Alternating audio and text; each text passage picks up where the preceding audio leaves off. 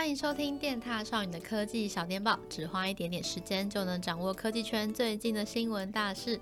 Hello，大家好，我是电踏少女蜜柑，周末愉快！这礼拜我们出门采访的频率很高诶，几乎每天都有活动，有些是还不能公开的，那有些呢是去找媒体深入了解一下产品，比较小团体一点。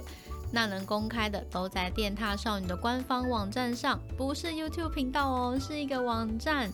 最近呢做了一些小改版，像是连接点进去，文章读取的速度变快，还有字体也有调一点点，行距边宽也都有微调，就是那种很微妙但会影响阅读心情的东西啦。是说这礼拜有个东西吓到我，晴子从三星的活动回来就跟我说：“哎，问你哦，一百一十寸的 Micro LED 电视，你猜多少钱？是 Micro 哦。”然后说：“哦，好啦好啦，我有听出来是 Micro，不是 Mini，我懂我懂，是新技术，罕见技术。那我猜，给个尊重，五十万吗？错，大错特错，你听好喽。”椅子坐稳了吗？新台币四四九九九九零元，四百五十万呢、我吓疯！电视哎、竞争太激烈了吧？嗯，我说的是富翁们的财力展示竞争啦，但真的很漂亮。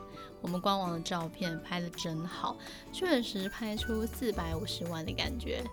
那除了记者会之外，这一集小电报有个重要任务。Hello，你有自己的频道吗？或是你有想开一个就是斜杠一下？欢迎都在留言推广你自己的频道。那是说你来的正好，因为这一集小电报呢，就是要跟你各位种子创作者说说好消息。YouTube 官方这礼拜有全新的政策要讲，还会透露跟钱钱有关的数据参考。创作者能不能该如何赚钱，就是你可以评估一下自己的表现。因为人生的际遇是很奇妙的，谁知道你刚上传的影片会不会爆红？而且新政策跟新手很有相关，就是刚开频道的人嘛，听了不吃亏。来吧，那各位亲爱的同行，嗨，我们先讲事情，再讲数据。YouTube 合作伙伴计划更新了，帮新人解释一下，加入这个合作计划呢，你就可以用更多的 YouTube 的资源跟盈利功能，还可以获得他们支援团队的协助，也可以。透过内容的广告拿到收益分润，那更新了什么呢？很重要，降低资格解锁盈利机制，细节其实不多啦，但是我觉得很聪明哎。那哪里聪明？你待会就是听一下就知道了。我们待会可以来对个答案。那它新资格是这样的，就是你的频道要拥有至少五百人订阅者，以前要一千个哎。那在过去的九十天内呢，频道至少要有三次的公开影片上传，频道呢也没有尚未解除的 YouTube 社群规范警告，频道呢过去十二个月内的影片观看时数超过三千个小时，或者九十天内的 Shorts 观看次数要超过三百万次，哎，以前要一千万次耶。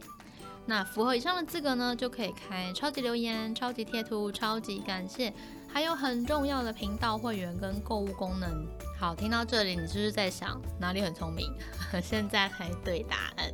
比较直觉的就是，你们可以看出来他在鼓励新人吗？但是我觉得还有另外一件事情，YouTube，你是不是在鼓励小众主题？你的答案是这个吗？如果不是的话，也欢迎你在留言写上来，我们讨论讨论。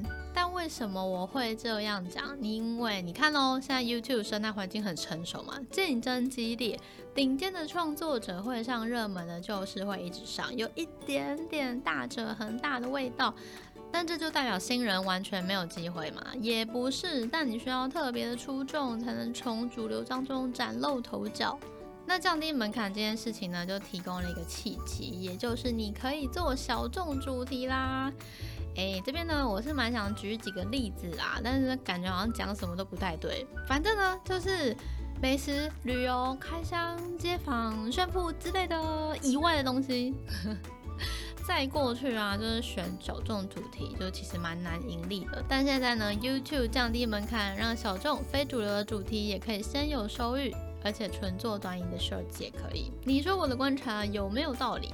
再来呢是官方提供的后台数据，就是 YouTube 合作伙伴计划的表现。诶，你是创作者吗？听一下，你是水准以上还是水准以下？吼，有点紧张啊，你不要走心哦。第一，在台湾，去年二零二二年十二月，有超过三千个频道透过粉丝赞助功能获得收入。很多诶、我们也是其中之一啦。那这个数量呢，跟前一年相比是成长了四十 percent 以上，超多诶、第二，在台湾一样是去年二零二二年十二月，创作者从频道会员功能获得的收入成长二十 percent。